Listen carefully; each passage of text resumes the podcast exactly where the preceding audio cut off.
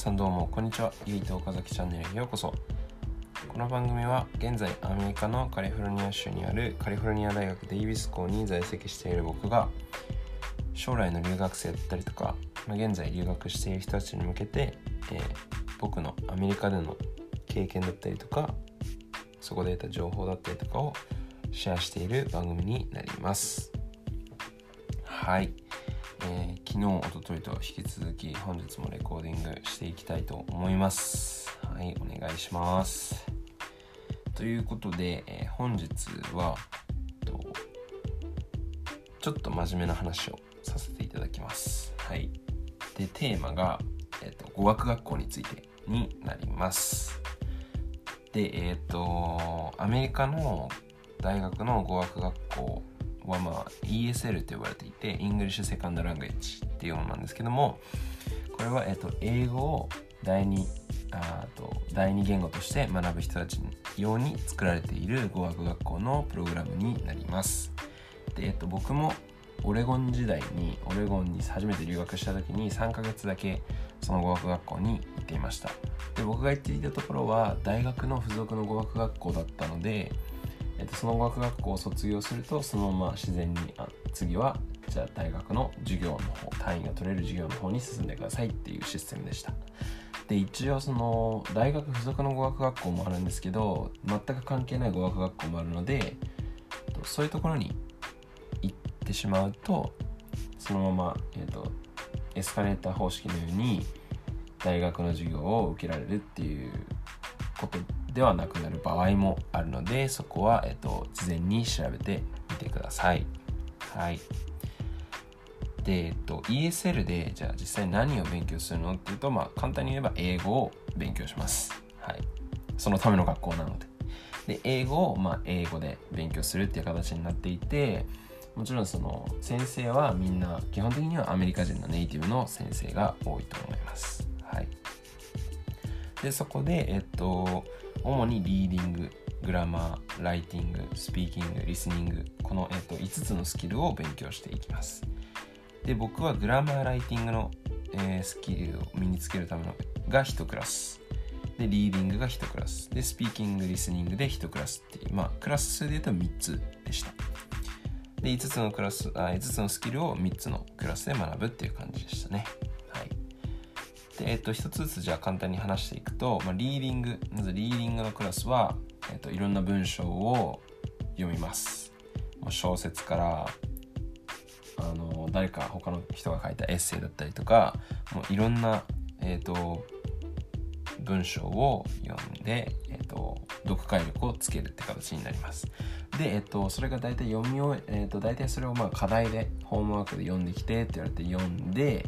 で授業行くと大体そのグループになってディスカッションっていう形にが一般的だと思います。はい。でなんでそこでまあディスカッションして、まあ、クラスメートといろいろ話してそれをまあえっと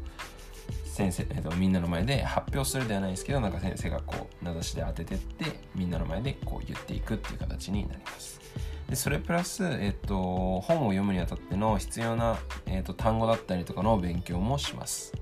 はい。なんでそんな感じがリーディングのクラスになりですね。はい。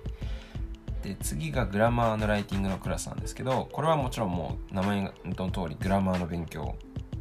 をします。で、英語で英語の文法を勉強するという形ですね。で、それプラス、えっ、ー、と、ライティングのクラスなので、えっ、ー、と、エッセイを書いていきます。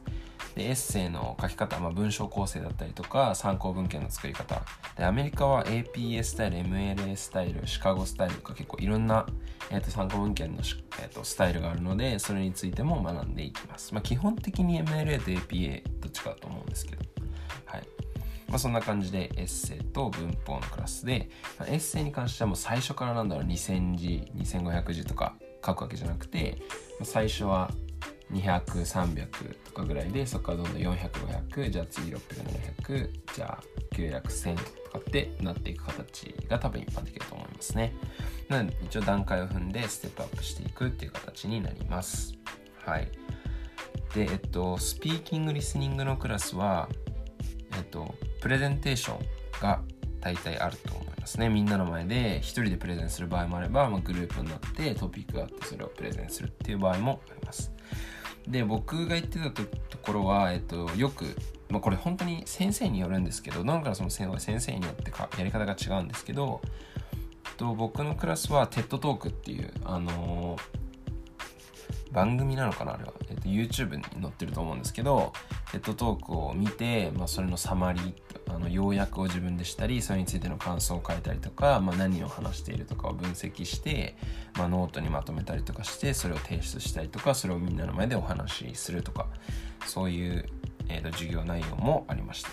あとはまあディクテーションだったりシャドーイングだったりとかいう結構細かなスキルをあの細かなスキルというか細かなそのリスニングのスキルアップの方法を勉強したりとかもしますねはいそんな感じが一応 ESL のクラス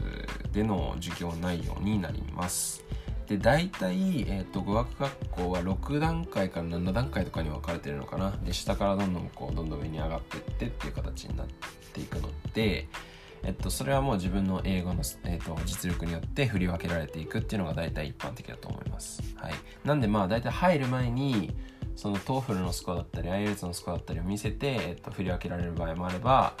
プレイスメントテストっていうのがあって、まあえーと、英語のテストを受けてそれのスコアによって振り分けられるっていう場合もあります。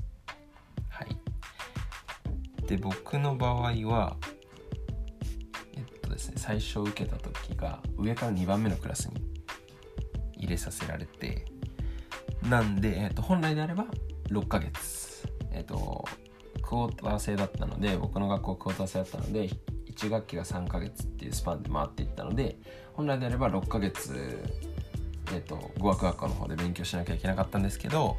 えっと、プレイスメントテストっていう、まあ、今言ったんですけどその英語の実力英語の実力テストみたいなのがあってそれを受けて、えっと、ある程度以上のスコアを取れば、えっと、クラスをスキップできるっていうシステムもあるので、まあ、それを僕は使って、えっと、3ヶ月だけ語学学校で勉強してテストを受けてもうそのまま学校の単位の授業を取っていいよっていうスコアを取れたのでそこで、えーと、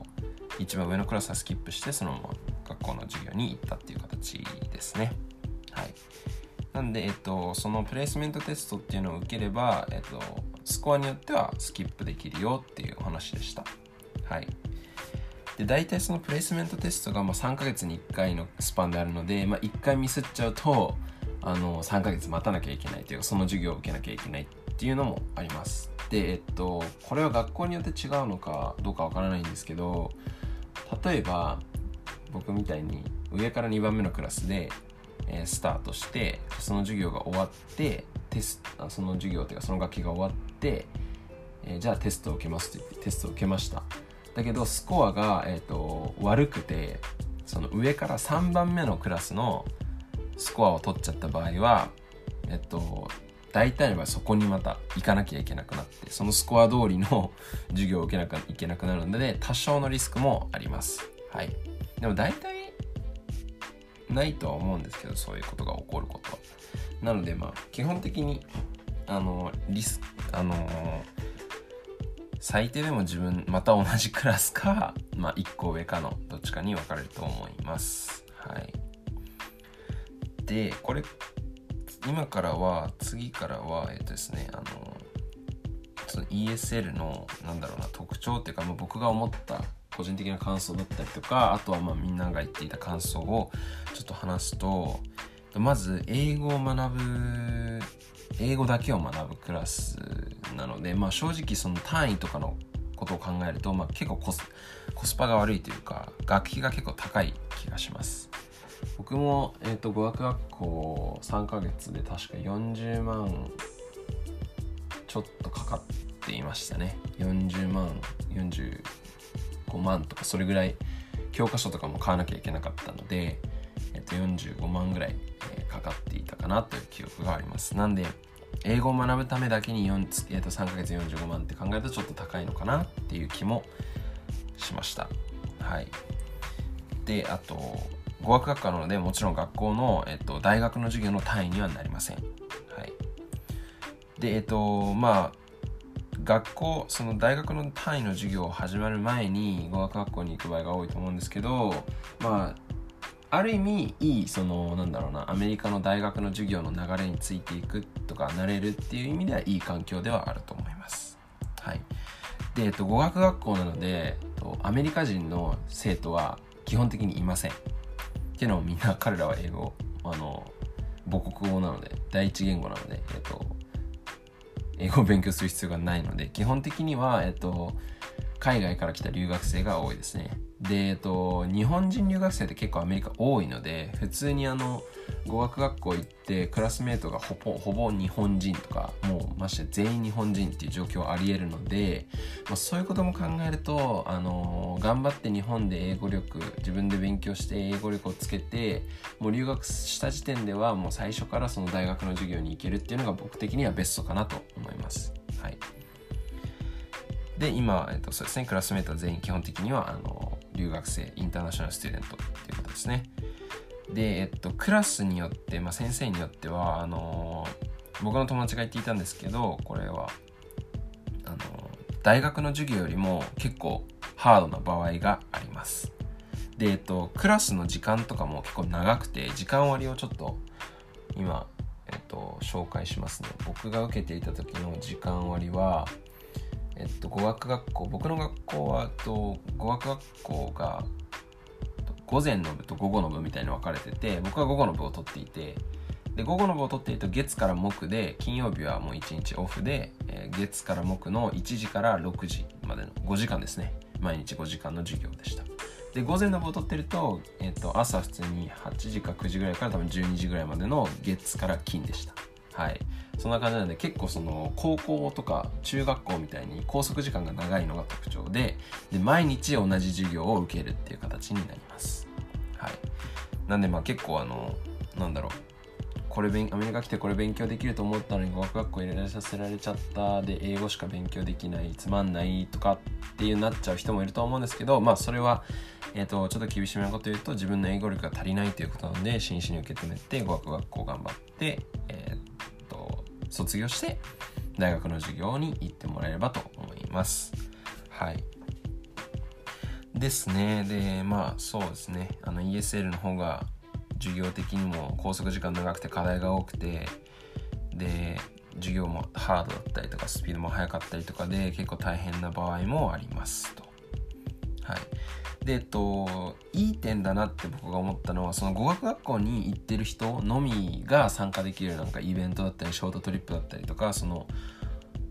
イベントがあるので、まあ、そういうのは結構いい機会で友達とかもこう増える増やせるしいろんなとこに行けるいい機会であるかなと思います。はい。で先ほどもちょろっと言ったんですけど基本的に語学学校はその教科書を買わなきゃいけない場合が多くてっていうのもえっと、学校の単位が取れる授業の方をに行くと、まあ、大体先生が先生によってはもう教科書買わなくていいよとかあとは教科書オンラインであるから自分でそれを探して PDF で取れるよとかタダで取れるよとかいろいろ言ってくれるんですけど基本的に語学学校はあのー、買わなきゃいけなかったというかいけない場合が多いと思います。で教科書のもうペーパーでフィジカルなペーパーのもう教科書を買ってそれを学校に毎日持ってって勉強するっていうのが一般的な形だと思います。なのでまあそういう面も考えるとちょっと教科書にお金をかけなきゃいけないっていうのもあります。はい。でえっとクラスが少人数ですね。比較的多分20人前後ぐらいで行われることが多いと思うので結構その1人に対する時間が多かったりとか先生との距離も近いので結構名指しでこう呼ばれて発みんなの前で発言しなきゃいけないとかっていう、えパターンもあるので、まあ、そういう面では結構本当にアメリカの授業スタイルに慣れていくいい環境であるかなと思います。はい、であとは、まあ、それぐらいかなと思いますね。ESL の僕が思う特徴と、まあ、僕がの経験と僕の頭に入っている情報で言うと。あとはあれですかこれ学校によって違うとは思うんですけど僕が行ってたオレゴンのレーンコミュニティカレッジとデイビスの、えっと、語学学校は、えっと、校舎が別でした。語学学校の校舎と、えっと、本校の校舎みたいな感じで分かれてるので本当にもうなんで現地のアメリカ人とかとこう触れ合う機会が結構極端に少ないのが特徴かなと思います。はい。てな感じで今ざさらっとざくっとですがあの